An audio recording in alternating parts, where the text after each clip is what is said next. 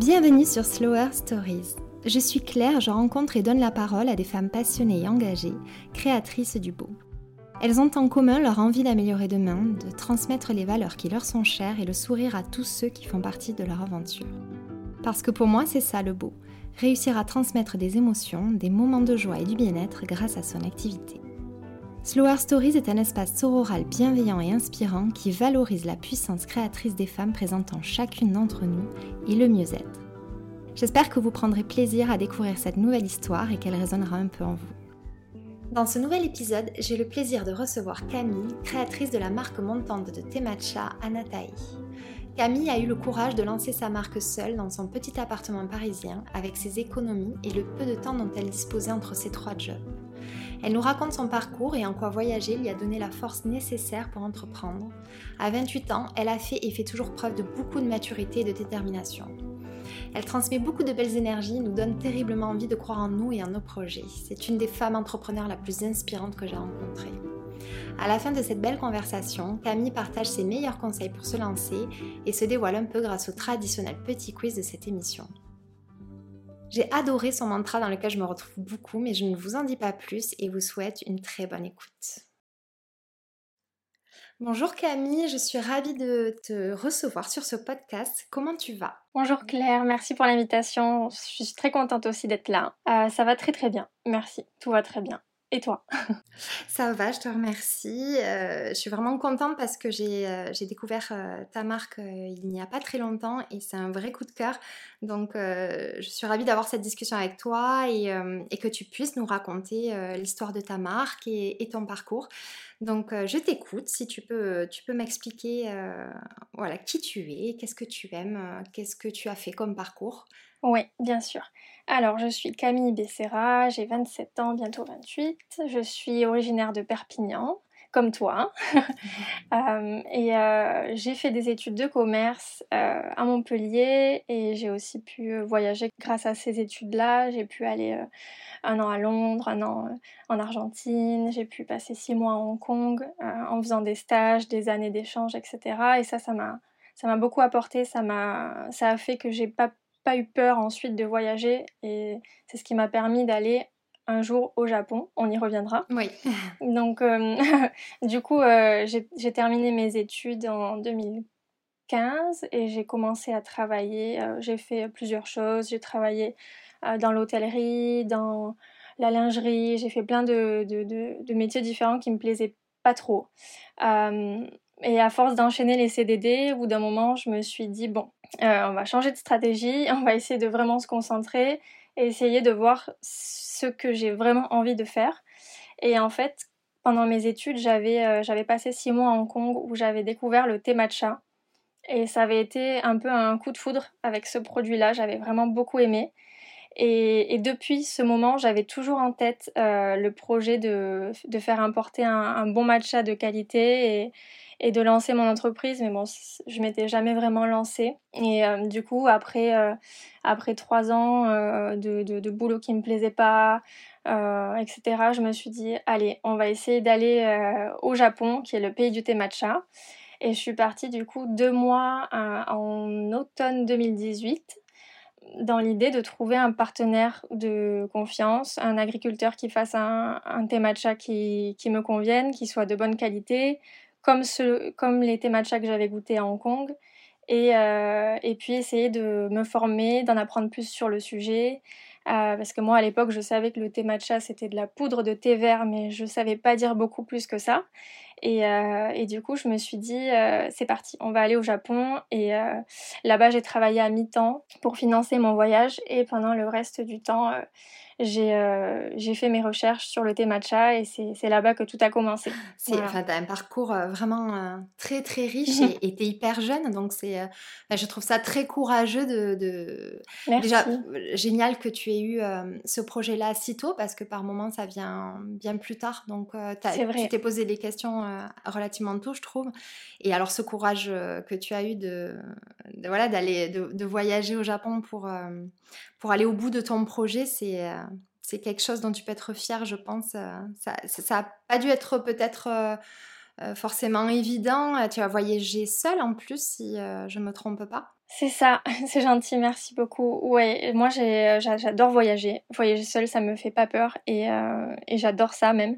Mais c'est vrai que c'était pas évident parce que bah, c'est très loin, le choc culturel il est, il est grand. c'est c'est pas comme aller au Portugal ou, ou en Espagne. C'est là, c'est vraiment une vie totalement différente, des façons de penser totalement différentes. Euh, Là-bas, au Japon, euh, moi j'y suis allée, j'avais encore 24 ans. Euh, une fille de 24 ans, elle n'est pas censée faire des recherches au bout du monde pour monter sa boîte, elle est censée terminer ses études, bientôt se marier et dans deux ans faire des enfants. Enfin, c'est plutôt comme ça que ça se passe pour une, pour une jeune fille là-bas. Donc, c'est vrai que Parfois, on me prenait sûrement pas trop au sérieux, mais, euh, mais moi, j'étais tellement sûre de moi que quand j'ai fait mes recherches pour trouver euh, un fermier partenaire, j'étais, vraiment déterminée.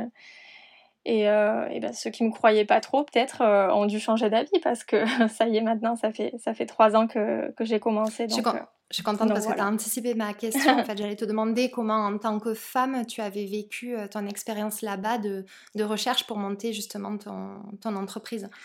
Ouais, alors c'est bizarre, mais j'étais vraiment sûre de moi. En fait, j'étais sûre de mon projet, je me, je me projetais beaucoup, je savais exactement où j'allais, j'étais sûre que ça allait marcher. J'en avais parlé un tout petit peu à mes parents et ils avaient l'air pas du tout emballés, euh, l'air de dire euh, bon vas-y essaye ton, ton aventure là mais, mais tu vas te planter on le sait.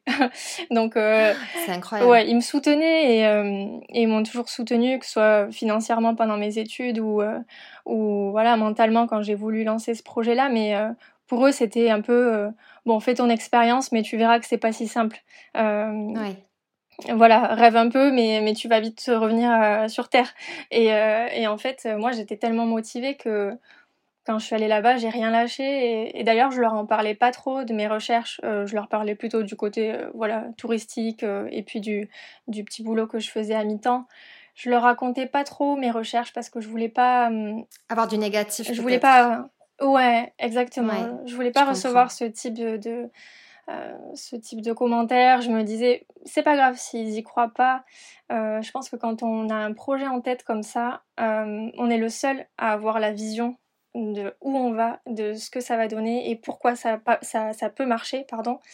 Et ça sert à rien d'essayer de, convaincre son entourage. Et, et ouais, j'ai essayé de me préserver au maximum des, des mauvaises ondes, on va dire. Et, puis, euh, et puis voilà, quand j'étais au Japon, moi je suis beaucoup passée par, par les, agriculteurs qui proposent en fait des journées aux touristes, des journées de visite dans les champs, dans les usines. Et, et, soit je me présentais comme une touriste lambda qui voulait juste découvrir le monde du thé vert, soit si, si je sentais qu'ils étaient un peu plus ouverts d'esprit, je, je, leur expliquais que j'étais pas seulement une touriste qui, qui, faisait la, la curieuse, j'étais j'étais aussi avec une idée bien plus grande derrière et, et voilà. C'est incroyable. Et tu, tu, la, tu la tiens d'où cette, cette assurance en toi, en fait, je, suis admirative parce que dire ben, je croyais à fond dans mon projet, euh, il y a eu un déclic, il y a eu quelque chose qui, euh, qui s'est passé en toi ou c'est ta nature profonde peut-être euh, de, de, voilà, de croire en tes projets. Alors, je sais pas si j'ai une grande confiance en moi, je crois pas même, mais j'adore les challenges, j'adore l'aventure. Je pense que je suis quelqu'un de très déterminé. Et, et en fait, euh, moi je crois que je suis la cliente type de, de Anatae. Et en fait, du coup, je, je, je savais en fait euh, à quel point j'avais eu un coup de foudre pour ce produit-là et je me disais, euh, je, je, sais que je ne serai pas la seule. Je sais que ça peut plaire à beaucoup. Euh, quand j'ai quand j'ai commencé à en, apprendre plus sur le thé matcha, c'est là que j'ai découvert que non seulement c'était très bon, mais en plus ça avait énormément de, de bienfaits. Euh, et je me suis dit, ça c'est dans l'air du temps, ça intéresse quand même les gens en ce moment de boire, des, de boire une boisson qui, qui, est, qui est bonne et qui leur fait plaisir, mais qui est aussi bonne pour, pour leur santé, qui va leur donner une bonne énergie. je sais qu'on est de plus en plus à voir la nourriture comme un carburant et, euh, et à être intéressé par ce que ça peut nous apporter. Et du coup, je me suis dit, ouais, mais en fait, euh, le thé vert, on connaît ses bienfaits, mais le thé matcha, c'est de la poudre de thé vert, donc c'est le seul moyen d'avoir tous les bienfaits du thé vert. parce qu'on ingère vraiment la feuille, c'est pas seulement une infusion. Et, et du coup, c'est beaucoup plus puissant. Et je me suis dit, ça, ça peut vraiment intéresser. Et, et voilà, donc je, je, je, croyais en le, en le projet. Oui. Et, et voilà, c'est ce qui m'a permis de, bah, d'avancer. tu as été visionnaire finalement parce qu'aujourd'hui on parle beaucoup des boissons bienfaisantes, notamment avec euh, bah, tout ce qui est susceptible de remplacer le café et d'apporter malgré tout euh, cette énergie, ces bienfaits dont tu parles. On parle des adaptogènes, euh, du matcha et, et, le matcha on en parle de plus en plus. Donc toi tu y pensais déjà il y a finalement 3 ans, 3-4 ans si je ne me trompe pas. C'est vrai, c'est ça. En fait quand j'ai voulu partir au Japon, à cette époque-là, il y avait un petit peu, ça commençait à arriver un petit peu en France le matcha, mais il était souvent de très mauvaise qualité, vraiment pas bon eh du tout. Euh, et, c'est ça qui m'a fait me dire, bon, s'il y en a, c'est qu'il y, a, un marché, je, ne me trompe pas. Mais par contre, là, c'est vraiment pas du bon matcha, euh, donc il y a vraiment quelque chose à faire. Moi, j'avais envie de, faire découvrir le matcha que j'avais goûté moi en Asie, qui était euh, qui était vraiment sans amertume, euh, très bon, qui avait pas du tout ce goût de terre que, que certains matchas peuvent avoir. Et, euh, et du coup, ça m'a encore plus encouragée à, à partir euh, faire mes recherches. Tu as suivi ton intuition, ça t'a beaucoup aidé. Ouais, ouais, c'est vrai. C'est, je pense que j'ai eu un genre de coup de foudre avec ce produit, ça s'explique pas trop, mais j'étais j'étais vraiment à fond dans mon projet, quoi. T'as bien fait de t'écouter. On dirait. Merci. Est-ce que, hum, c'est une question que je pose euh, à chaque fois, est-ce que tu es plutôt quelqu'un de speed ou de slow? Mmh. Alors moi, je pense que je suis une combinaison des deux. Parce que je, je suis... J'ai un côté speed, j'aime bien faire 50 choses en même temps. Euh, euh, je pense que j'ai vraiment un côté speed, mais d'un autre côté, j'aime bien prendre le temps aussi. Je sais me relaxer, je sais, euh, sais m'arrêter, et, je pense que c'est important de savoir le faire. Voilà. oui, tu as raison. Je, suis d'accord avec toi, et, euh, c'est indispensable pour après bah, toujours se retrouver l'énergie, l'inspiration pour, bah, pour continuer. C'est ça, recharger ses batteries. Et pour se préserver. Ouais. Il faut se préserver. Est-ce que, euh, bah, du coup, tu, tu nous as un peu raconté l'histoire de ta marque. Comment ça s'est passé exactement? Est-ce que tu as rencontré des, des difficultés? Euh, Qu'est-ce qui t'a donné un, coup de pouce? Euh, Tu peux m'expliquer? Ouais, bien sûr. Alors, du coup, je suis partie au Japon. D'abord, quand je suis partie au Japon, c'était, il faut l'avouer, pas totalement pour le projet du matcha. C'était surtout parce que je savais plus où j'en étais. Euh, j'avais un CDD qui, venait de, se terminer et je, ne voulais pas me relancer dans des recherches. Je savais plus trop quoi faire euh, comme, comme travail. Du coup, quand je suis arrivée là-bas, euh, j'avais prévu de travailler à mi-temps et c'est ce que j'ai fait. je travaillais à mi-temps dans des auberges de jeunesse pour financer le séjour.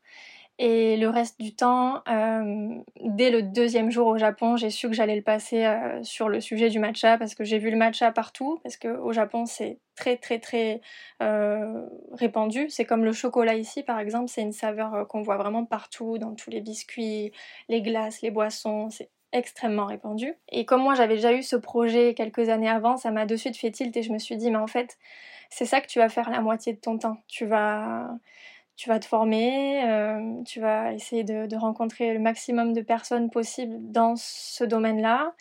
Et tu vas essayer de savoir qu'est-ce qui fait un bon matcha et tu vas, construire ce projet-là. Donc euh, voilà, c'est comme ça que ça s'est passé au début.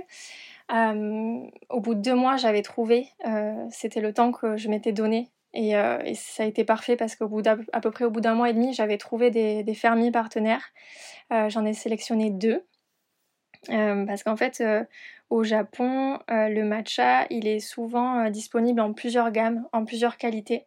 C'est-à-dire qu'un seul fermier propose en général 6 ou 7 matchas différents. parce que selon les méthodes de culture et de récolte, on a des poudres plus ou moins qualitatives à l'arrivée. Et il y en a du coup qui sont meilleures pour la pâtisserie, d'autres pour la boisson, des plus chères, des moins chères, des bio. Bon voilà. Donc du coup, moi j'en ai choisi trois qui sont bio toutes les trois et qui, euh, qui ont des, euh, des caractéristiques un petit peu différentes. Il y en a deux qui sont euh, sans amertume et l'autre avec une amertume très légère. Ces deux-là, je les recommande surtout pour la boisson. Et il y en a une troisième qui est euh, plus amère. Et celle-là, pour moi, elle est parfaite pour les gâteaux. Elle peut se boire aussi sans aucun souci. Mais pour les gâteaux, c'est celle qui va ressortir le mieux. Donc euh, pour moi, c'était bien d'en sélectionner trois pour faire une gamme complète. Et du coup, j'ai trouvé deux fermiers partenaires avec qui je travaille encore aujourd'hui. donc je suis rentrée en France en décembre 2018. Et là, je me suis mis à travailler sur le projet, à me dire comment va s'appeler ma marque, euh, à qui je vais m'adresser, est-ce que je vais vendre en ligne, est-ce que je vais vendre en boutique, est-ce que je vais vendre pardon, au restaurant, euh, en France, à l'étranger. Voilà, j'ai réfléchi à toutes ces questions-là. Euh, j'ai commencé à construire mon site aussi toute seule. Et puis en avril, j'ai pu lancer, j'ai pu ouvrir ma page web. Donc ça y est, c'était, c'était le début, le e-commerce était prêt, j'avais le stock, j'avais un petit stock. Euh, je stockais chez moi à Paris dans un petit studio. Et, euh, les premiers temps euh, je travaillais tous les matins sur Anatae et je faisais plusieurs petits boulots. Alors attention il faut s'accrocher. L'après-midi j'étais standardiste dans une entreprise dans le 8e à Paris. Le soir j'allais donner des cours de langue à des hispanophones. Je leur donnais des cours de français et le week-end, je participais en général à des événements en tant qu'hôtesse, donc euh, des salons ou euh, voilà ce genre de choses. Donc euh, c'était une vie à 100 à l'heure. je recevais peu de commandes au début, comme toutes les marques qui se lancent. Je recevais peut-être une commande par semaine. Ensuite, c'est passé à deux par semaine, une par jour. Et c'est comme ça que ça, ça, a commencé, que ça a pris j'ai contacté pas mal d'influenceuses ou de blogueuses qui ont gentiment accepté de recevoir le produit pour pouvoir me faire connaître un petit peu. Voilà, et, puis euh, ça a avancé, ça a avancé. J'ai pu lâcher un petit boulot, deux petits boulots, trois petits boulots, me mettre à temps plein sur un Anatae. Et puis, euh, quelques temps plus tard, euh, j'avais trop de commandes pour les réaliser moi-même et, aller à la poste moi-même. Et j'avais plus d'espace chez moi. Donc, j'ai commencé à travailler avec un logisticien qui est en Normandie. Euh, et, voilà. Donc, euh, c'est à peu près comme ça que ça s'est passé. tu as, été hyper courageuse en fait. tout est parti d'une passion et tu as tellement cru que tu t'es donné finalement euh, les moyens à 200% d'atteindre ton objectif parce qu'aujourd'hui, ta marque, elle fonctionne. Oui, tout à fait. Je pense que... Et elle a quel âge justement, Nathalie, à quel âge Alors du coup, le e-shop, il, il a été ouvert en avril 2019, donc ça fait deux ans et demi. Voilà, presque deux ans et demi. Ok. Et tu peux, tu peux nous dire avec, euh, tu avais quel budget toi? Comment tu as fait pour financer ce, ce lancement? Alors moi, ce que j'ai fait, c'est que j'ai pas voulu euh, emprunter. Voilà, j'ai pas voulu emprunter. J'ai pas voulu euh, me, me, mettre dans une machine qui allait être énorme et qui allait me stresser. Et je me mettais déjà assez de pression toute seule. Donc, du coup, ce que j'ai fait, c'est que j'avais euh, un peu d'argent de côté depuis toujours que je réservais à ma première voiture ou enfin ma première voiture. J'ai déjà une voiture mais que je réservais pour une voiture ou pour mon premier appartement ou voilà un, compte sur lequel j'avais mis un peu euh, pendant toute ma vie grâce voilà aux cadeaux la famille etc et je suis partie avec ça. Donc euh, ça je suis contente qu'on en parle aussi parce qu'on parle pas beaucoup d'argent. Je trouve et, et moi, ça me dérange pas du tout de parler d'argent. Euh, j'ai eu des parents qui m'ont vraiment accompagnée financièrement pendant mes études et j'ai eu beaucoup de chance. Mais au moment où c'était à moi de me lancer, j'ai euh, pas voulu euh, ni de leur aide ni, d'un prêt bancaire en fait. Et, si, les gens ont des doutes et qui veulent monter leur entreprise, je pense que c'est bien d'en parler aussi. moi, j'ai investi 14 000 euros euh, voilà, ni plus ni moins. Et euh, ça m'a permis d'acheter mon premier stock, de déposer mon nom de marque, euh, de faire voilà, toutes les démarches qu'il faut faire au départ pour pouvoir démarrer correctement sans, sans se cracher au bout d'une semaine. Et, et c'est comme ça que j'ai fait. J'ai fait des petits boulots. je voulais vraiment m'en sortir toute seule et, et, pouvoir être fière de moi et, et dire que que voilà, j'ai eu de la chance avant dans ma vie, mais sur ce coup-là, euh, c'est vraiment moi qui, qui, qui ai tout fait, quoi. Et voilà, et pas la peine euh, de faire un prêt de 300 000 euros. Ou... Je sais qu'il y a beaucoup, beaucoup de marques qui se lancent avec un, un, gros prêt comme ça sur le dos. Et euh, c'est une, une bonne stratégie aussi. Mais ce que je veux dire, c'est que c'est possible de faire aussi autrement. Voilà. Oui, ça, ça dépend de l'activité. Je, je, suis entièrement d'accord avec toi et, et aussi sa stratégie, effectivement. Oui, ouais, tout à fait. On peut, on, peut démarrer très fort avec beaucoup de finances pour voir un peu plus sur le long terme. Euh, moi, j'avais pas le courage aussi de, de faire comme ça. J'ai préféré euh, démarrer avec peu, même si 14 000 euros c'est pas peu, c'est euh, quand même déjà beaucoup, mais euh, pour, pour un lancement d'entreprise comme la mienne, c'est assez peu. Et, et, me dire, bon, bah, je vais essayer de le rentabiliser dans l'année, et puis comme ça, après, je peux démarrer, on va dire, de zéro au bout d'un an et essayer de, de croître comme ça. Et, et voilà, donc c'est comme ça que ça s'est passé au début. Moi, je, comme je te disais la dernière fois, quand on, on s'est appelé, j'ai commencé dans mon studio. Euh, je stockais dans mon studio, j'allais à la poste euh, moi-même. Euh, à la poste, ils me connaissaient par cœur, ils me disaient Oh là là, mais ça marche de mieux en mieux, on dirait, parce qu'au début, ils me voyaient une fois par semaine, après tous les jours, après plusieurs fois par jour. Et, et puis après, je leur ai dit Bon, ben aujourd'hui, c'est la dernière fois qu'on se voit, parce que je commence à travailler avec un logisticien. Donc, j'aurais pu à faire ça moi-même. Je suis vraiment passée par toutes les petites étapes euh, du lancement et, euh, et c'était super parce que aujourd'hui j'apprécie de voilà de plus avoir à, faire les colis moi-même et, et quand je le faisais j'étais super heureuse parce que quand on a ses premières commandes on est on est trop heureux de bah, de voir que ça ça commence à tourner et que ça intéresse des gens et puis après bon on avance et, et c'est bien de déléguer aussi et, on apprécie quand on l'a fait pendant longtemps de, se dire bon bah ça maintenant j'ai avancé suffisamment pour plus le faire moi-même. J'imagine. Hein. Enfin, tu dois être euh, tu peux être fier du parcours que tu as, mais que tu, as, hum, enfin de là où tu en es maintenant. Et euh, moi, je me pose la question, mais comment tu as fait pour tenir le rythme? Parce que tu as vraiment dû courir partout et. Euh ouais, ouais, honnêtement, euh, je sais pas, je sais pas. J'ai, euh, je me suis mis, je me suis mis en mode machine en fait. Je, je voulais tellement que ça marche et eh oui. que je me suis pas donné d'autres options et et la première année, ça a été comme ça. Ça a été. Euh, mais en même temps, c'est tellement, c'est tellement gratifiant quand ça marche. C'est euh, c'est incroyable. Enfin, moi, je me, je me souviens encore avoir dit à des copines. Euh, oui, sur Instagram, je suis trop contente, j'ai 600 abonnés. Et, et, vraiment, je le pensais vraiment que c'était incroyable d'avoir 600 abonnés. Bien sûr. Alors qu'aujourd'hui, j'en ai 25 000, tu vois. Mais à ce moment-là, vraiment, pour moi, c'était c'était fou, quoi. Et je me disais, euh, dans ces 600 abonnés, il y en a, il y en a 50, c'est mes amis, mais il y en a aussi 550, on se connaît pas et ils suivent ma marque. Et, et euh, j'étais toujours super euh, reconnaissante de, de chaque pas que je faisais, en fait. Bien sûr.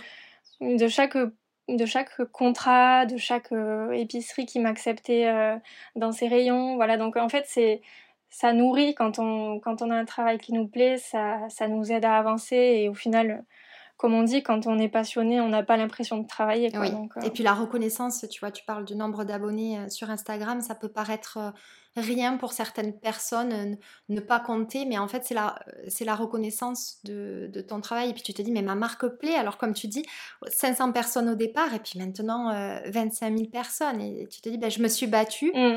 pour, pour ça, en fait. Et, et, j'imagine qu'en plus, tu reçois des avis clients qui doivent te conforter, euh, qui doivent te conforter en fait dans la qualité de ton produit. Et... Ouais, ouais, ouais, ça c'est, ça c'est vraiment, euh, c'est vraiment fou. En fait, euh, moi, quand je suis allée au Japon, mon idée c'était de trouver le meilleur thé matcha du Japon. Voilà, je l'ai présenté comme ça. Je me suis dit, j'ai pas trouvé un thé matcha et je me suis dit ce thé matcha je vais le vendre. Ça s'est fait à l'envers. Ça a été plutôt je vais aller au Japon, je vais chercher le meilleur thé matcha et en gros si je le trouve pas, je lance pas ma boîte, tu vois. Et je pense que c'est ce qui a fait la différence, c'est que vraiment du coup j'ai sélectionné le meilleur euh, parce qu'il était pas du tout amer et qu'il était presque adapté au goût des Français. Les Français aiment pas trop l'amertume et euh, je me suis dit euh, bon ça c'est c'est pour moi le meilleur matcha, mais on va voir si euh, les gens partagent mon avis. Et c'est vrai que dès le départ, j'ai vu les avis euh, qui, rejoignaient tous ben, ce que j'avais pensé moi. Tout le monde euh, écrivait c'est vraiment le meilleur matcha. je pensais que j'aimais pas le matcha. ce matcha est incroyable. Il est sans amertume. J'ai jamais vu ça. Enfin voilà, en fait, je me suis dit ah bon, on dirait que j'ai bien travaillé quand j'ai fait mes recherches, donc euh, c'est vrai que c'est super gratifiant. Et puis, euh, je suis contente aussi de redorer un peu l'image du matcha, qui est, euh, un produit qui n'a pas une super bonne réputation à la base. comme il y a beaucoup de mauvaise qualité, les gens pensent souvent que, que c'est pas bon, tout simplement, alors qu'ils n'ont pas goûté un bon matcha. Oui. Voilà. Du coup, tu, tu réponds un, peu à, à, une question que je voulais te, te poser quand on a échangé ensemble, tu m'as dit euh, que tu voulais réconcilier, que ton objectif c'était de réconcilier les gens avec euh, cette boisson qui a du coup mauvaise réputation, encore mmh maintenant d'ailleurs. Euh, donc c'était déjà un gros challenge quand tu t'es lancé et j'imagine que c'est mmh. encore le cas. Toi, comment tu t'y prends dans ta communication? Alors bien sûr, une fois qu'on a testé ton produit, on sait que, que voilà, tu as tenu tes promesses, mais avant ça, pour convaincre l'acheteur, tu mmh. t'y prends comment? Tu, as une stratégie de communication particulière euh? Alors moi, j'aime bien être euh, authentique et parler un, peu des coulisses, etc. Donc euh, je dis toujours que même moi, la toute première fois que j'ai goûté le matcha, et c'est vrai, c'était à Perpignan, dans un restaurant japonais, il y a très longtemps, j'avais trouvé que ça avait le goût de gazon. J'avais pas aimé du tout. et pourtant, je suis devenue une fan de matcha. Donc il y a aussi ça, il y a aussi le fait que c'est quand même une saveur très particulière. Euh, même si on goûte un matcha de bonne qualité, il faut avouer que c'est une saveur particulière. C'est un peu comme euh, le café ou le, cacao brut. La première fois qu'on goûte, on peut ne pas aimer. Et en fait, on apprend à aimer avec le temps. Comme le vin aussi. Donc, euh, ça, ça faut. c'est déroutant. Ouais. C'est déroutant au départ, en fait, parce que tu n'as jamais goûté quelque chose de similaire. Ouais, c'est vrai. Et il faut, ouais, il faut une deuxième une deuxième expérience. C'est vrai. Il ne faut pas rester sur la première. Alors la première, est, quand je dis déroutante, c'est justement pas euh, mauvaise, hein, puisqu'on sait. Je mm. pense que la première fois qu'on goûte, on peut pas se dire c'est c'est très bon mm. ou c'est mauvais. C'est vrai. En fait, c'est une espèce d'entre-deux que tu dois explorer. Ouais. Je, dirais. Je suis d'accord. C'est vrai. Donc euh, voilà, je leur parle en général de ça et je leur dis aussi que en plus d'être un produit particulier, il y a beaucoup de mauvaise qualité sur le marché. Et, euh, et un, petit, euh, un petit tip que je donne aussi, c'est que pour reconnaître un bon matcha, c'est très facile, même si on n'y connaît rien, il faut juste regarder si la poudre est bien verte.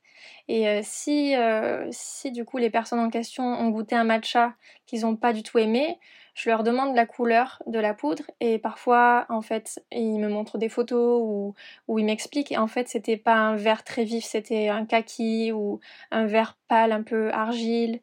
Euh, en fait, un, voilà, un très bon matcha, il faut qu'il soit vert vif. S'il n'est pas vert vif, c'est que soit c'est c'est juste en fait du thé vert qu'on a broyé et le matcha c'est beaucoup plus compliqué que ça. C'est pas juste un thé vert broyé, c'est il y a plein d'autres étapes qui sont importantes dans sa réalisation.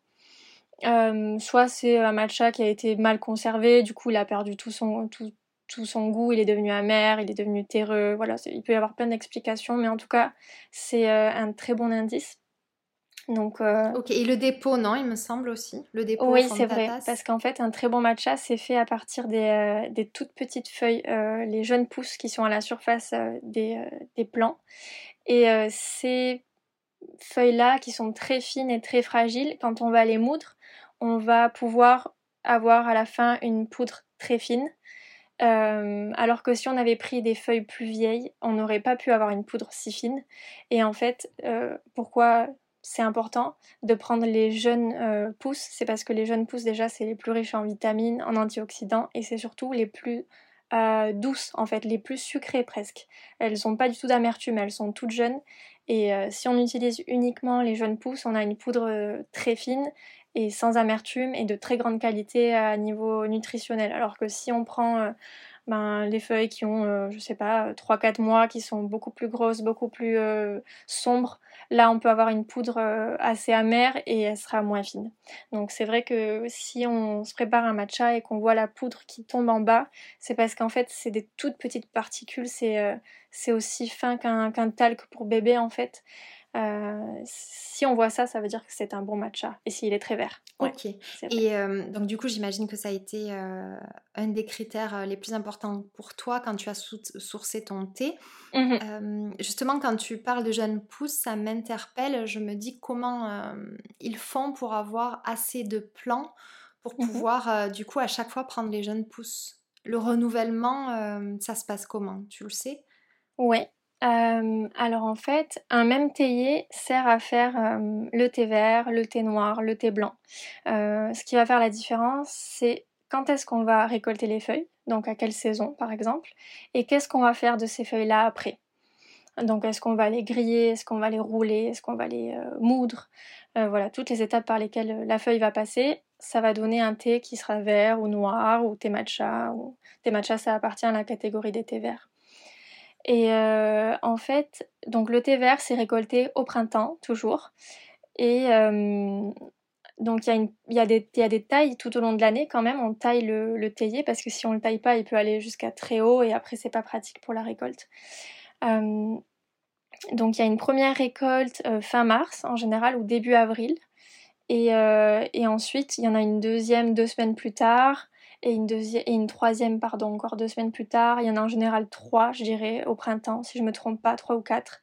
Et c'est comme ça en fait euh, qu'on peut avoir euh, plusieurs euh, vagues de jeunes pousses, on va dire, parce qu'à chaque fois on revient prendre les nouvelles feuilles. Mais, mais c'est vrai que il faut avoir beaucoup de champs pour pouvoir produire beaucoup de thé parce que c'est limité au bout d'un moment. Enfin, comme, comme tous les fruits, etc. Il y a toujours des saisonnalités et quand il y en a plus, il y en a plus. Bien sûr. voilà. Je trouve que c'est passionnant. Je comprends que tu sois tombée amoureuse. merci. Ouais, enfin, je sais pas pourquoi je dis merci parce que je... le fait que tu t'intéresses au thé matcha, moi, ça me touche. C'est pour ça que je dis merci. Mais ouais, je j'ai vraiment adoré, euh, j'ai vraiment adoré en, apprendre plus sur euh, sur tout ça. Et, et honnêtement, j'en apprends encore parce que c'est très très très complexe. Il y a énormément de choses à savoir. C'est un peu comme le vin. Euh, on n'a jamais fini de tout savoir entre entre les régions, les méthodes de culture les, fertilisants naturels, les différentes techniques euh, qui peuvent être utilisées. C'est, c'est, ouais, on n'a jamais fini d'en apprendre, mais euh, je... trouve aussi ça très intéressant. je me doute aussi. Et, tout ce savoir-là, justement, tu le transmets à travers ton compte Instagram et ton blog. Je sais qu'il y a un blog qui, euh, dont les articles sont très intéressants sur ton, ton site, qui n'est pas qu'un e-shop, du coup. Oui, tout à fait, merci. Ben, en fait, le matcha, il est tellement méconnu et, et, les gens confondent tellement tout. Euh, et je les comprends parce que euh, voilà, on peut pas être spécialisé euh, en tout. Moi, il y a plein de produits auxquels je connais rien non plus. Hein. Et puis il y a beaucoup d'informations en plus. Oui, et beaucoup d'informations fausses aussi. Que du coup, moi, ça me fait plaisir de d'avoir ce rôle-là aussi de d'apporter euh, ma connaissance. Euh, elle n'est pas immense, mais, euh, mais je commence quand même à être assez bien calée sur le sujet. J'allais te le dire. Je crois que ça va quand même. ouais, ouais, ouais. Après, après trois ans, du coup, ça fait trois ans maintenant que je suis à fond sur le sujet. Je commence à, à assez bien maîtriser. Et, et ouais, j'aime bien aussi ce côté ce côté euh, pédagogique. Je trouve oui, ça intéressant. Ouais, c'est ça, pédagogique, c'est le mot. Et hum, justement, est-ce que tu peux nous expliquer quelles sont les vertus mmh de ce thé? Donc du coup, le thé matcha, c'est euh, le, ça fait partie de la catégorie des thés verts. Donc c'est un thé qui a toutes les propriétés du thé vert, c'est-à-dire euh, beaucoup d'antioxydants, beaucoup de vitamines, mais c'est euh, la meilleure forme de thé vert parce qu'en fait c'est le thé vert qui est réduit en poudre. Donc comme je disais tout à l'heure, là on ingère vraiment tout. Donc 100% du thé euh, euh, est ingéré. Donc du coup on a aussi les fibres et, ça a aussi d'autres particularités qui, qui, sont propres au matcha.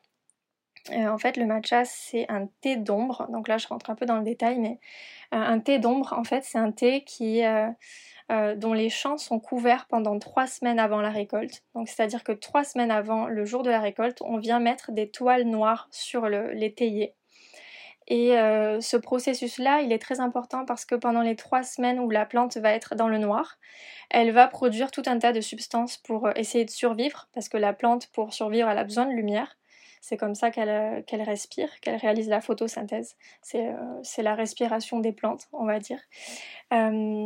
Donc si elle n'a pas de lumière, elle est en difficulté et quand elle est en difficulté, elle, va générer tout un tas de substances qui sont très intéressantes, euh, beaucoup de chlorophylle. Euh, c'est pour ça que le matcha de bonne qualité, il est très vert.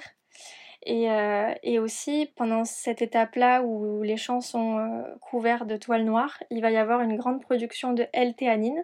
La L-théanine, c'est un acide aminé qui est un calmant naturel. Donc en fait, ce qui est assez intéressant, c'est que le matcha, comme c'est du thé vert en poudre, c'est beaucoup plus caféiné qu'un thé vert qu'on va infuser, mais ça a aussi un calmant naturel.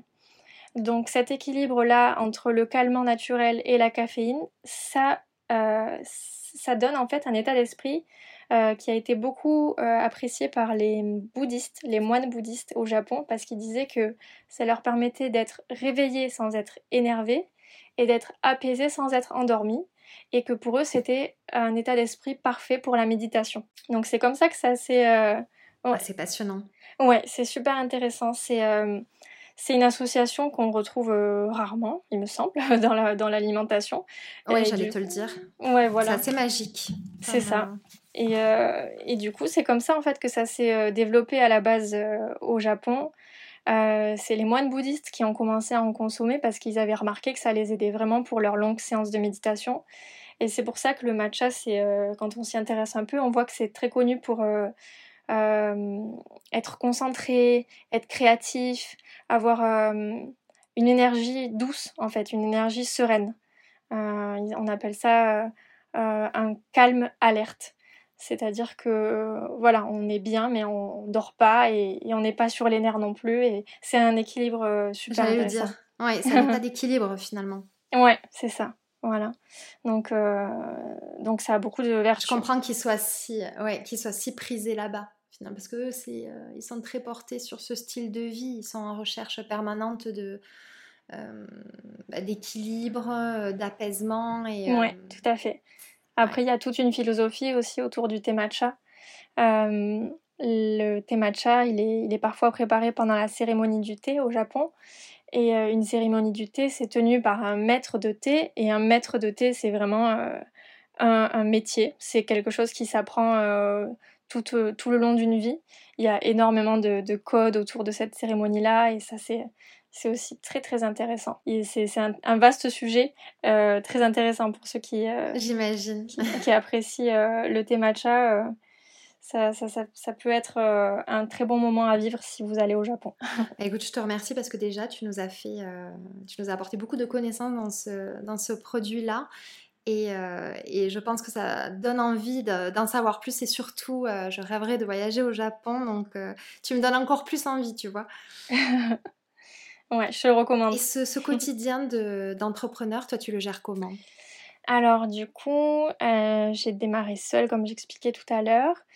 Euh, je vis à Paris. J'ai emménagé à Paris à peu près au moment où j'ai lancé mon entreprise. Euh, avant, j'avais beaucoup bougé, donc à l'étranger, comme je l'ai expliqué. J'avais aussi vécu à Montpellier. J'étais retournée un peu à Perpignan. Voilà, j'ai pas mal bougé.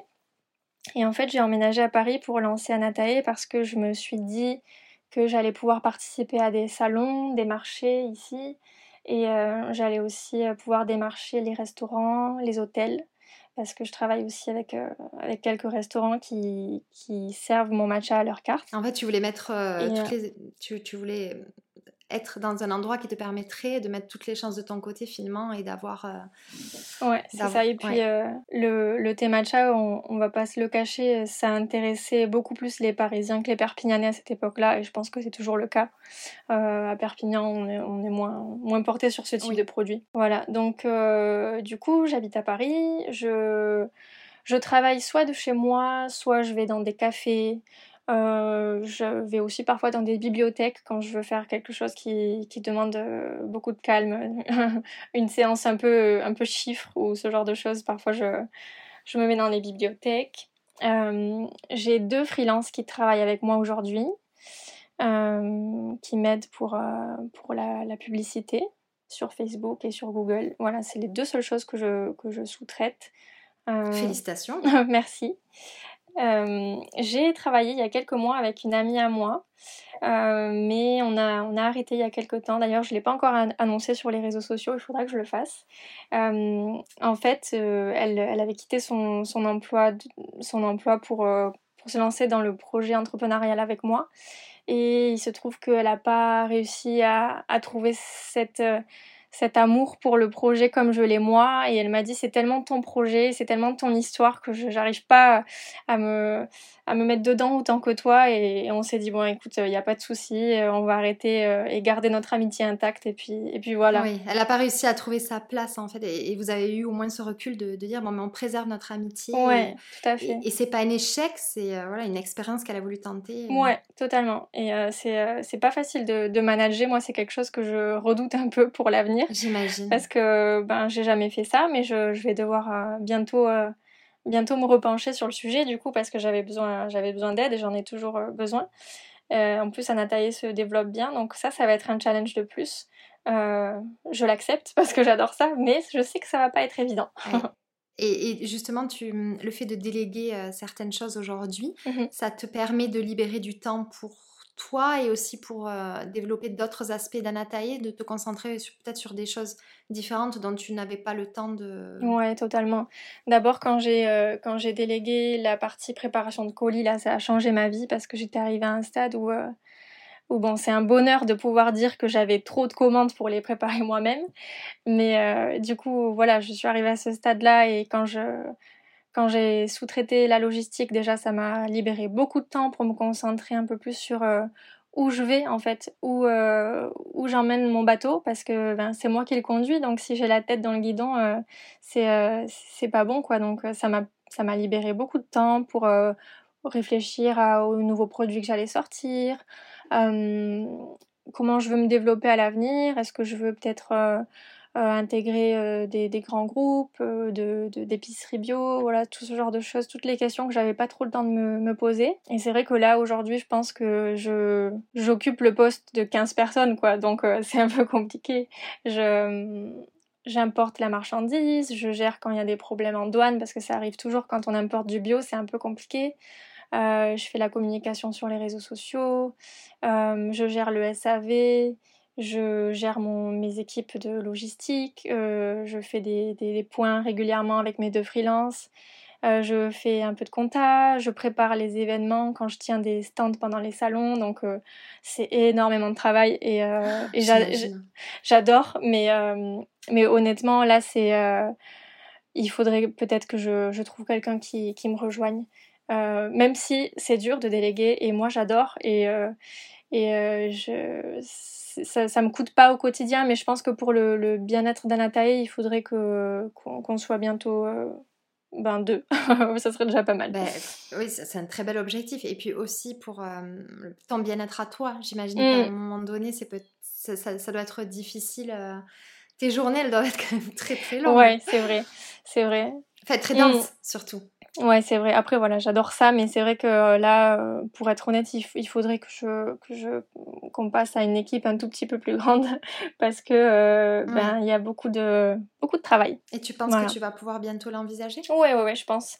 Je pense que ça dans les deux trois mois. Ouais. Je pense que ça devrait ah, se faire. C'est une très bonne nouvelle. Hein. Oui, oui, oui, oui. C'est, euh, c'est super, c'est tout ce que j'espérais en fait, hein, que ça fonctionne et que, et que je puisse plus gérer toute seule. donc, euh, oui, bien sûr. Donc voilà. Donc un binôme pour 2022. Voilà, c'est ça. Génial. et justement, dans ce sens, est-ce que tu as un conseil, toi, à, transmettre à tous ceux qui veulent se lancer? Ouais, alors euh, déjà, je dirais, comme je, je l'expliquais tout à l'heure, au début, vous n'avez pas besoin de convaincre les gens qui sont autour de vous que ça va marcher.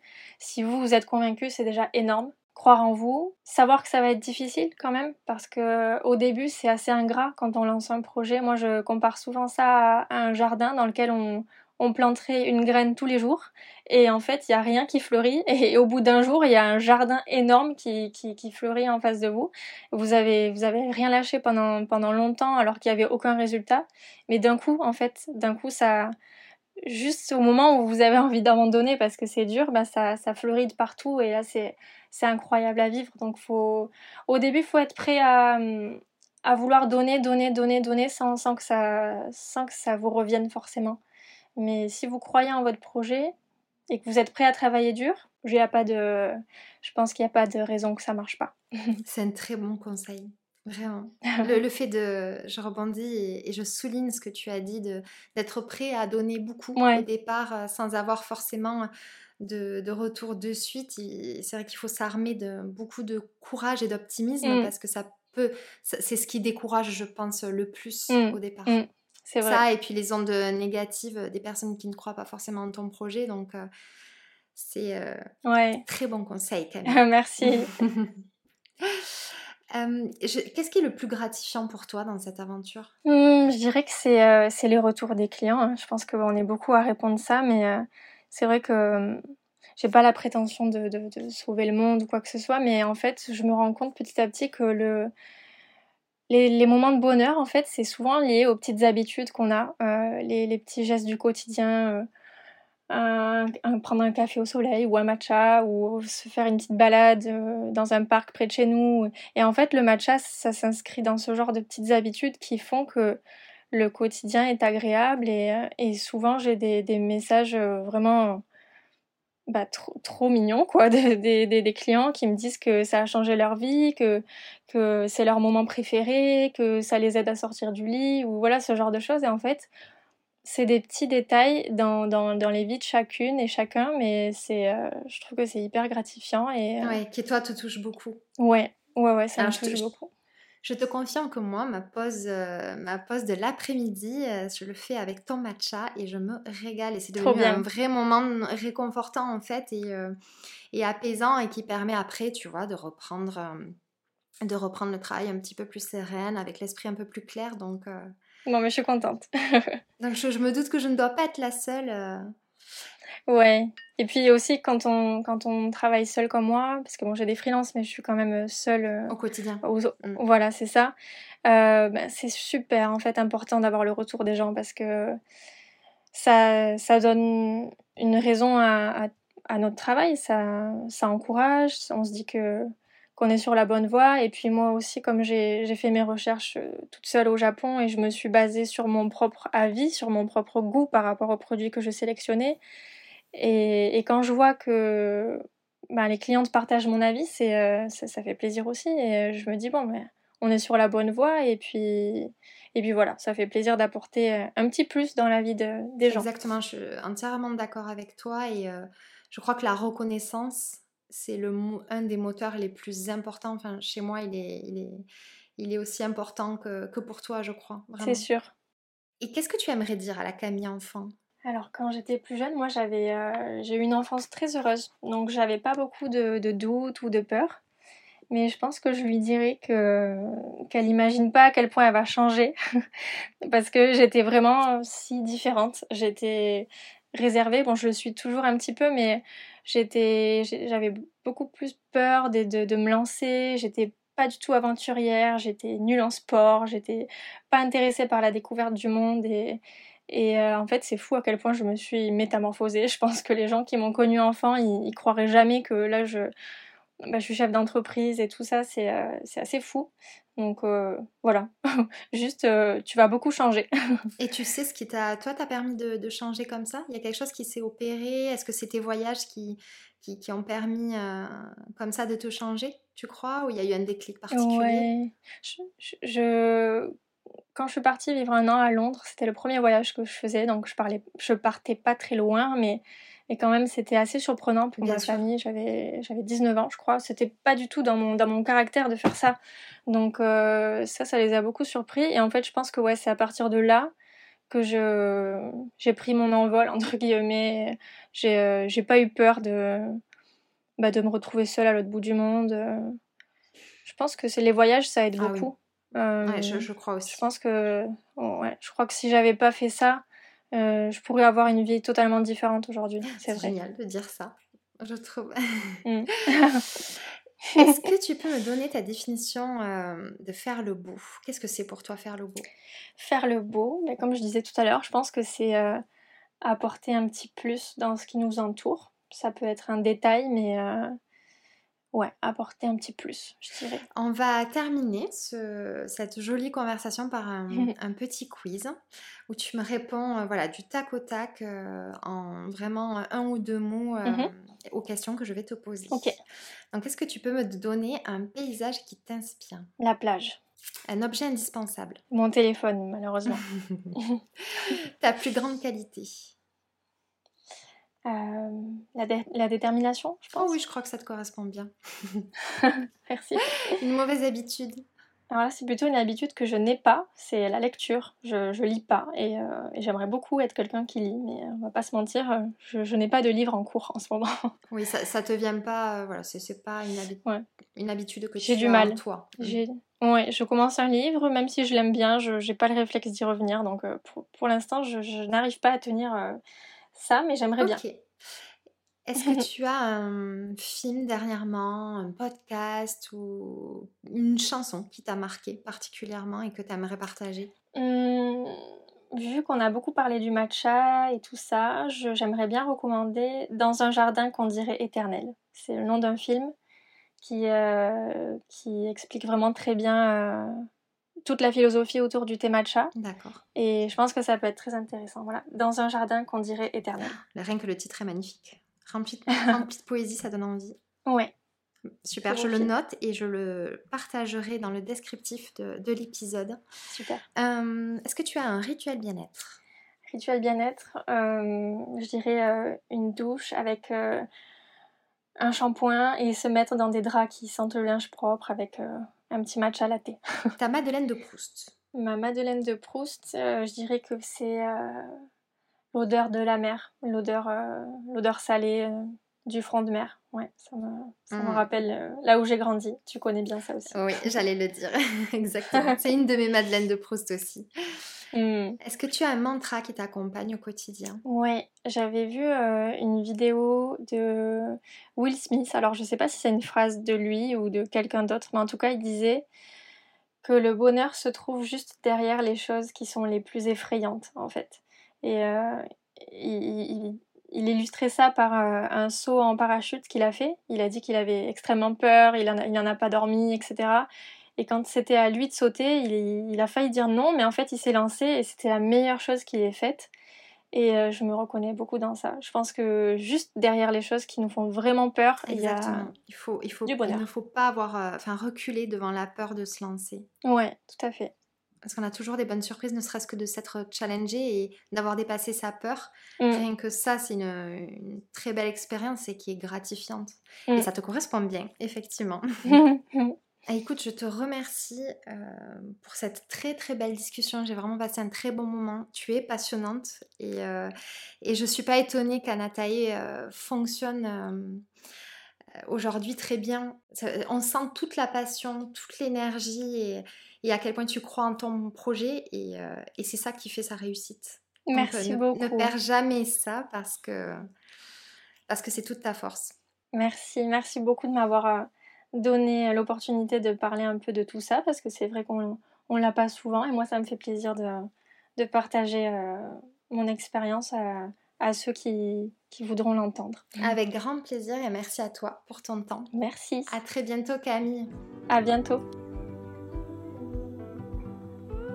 J'espère que cet épisode vous a plu, j'ai pris beaucoup de plaisir à l'enregistrer.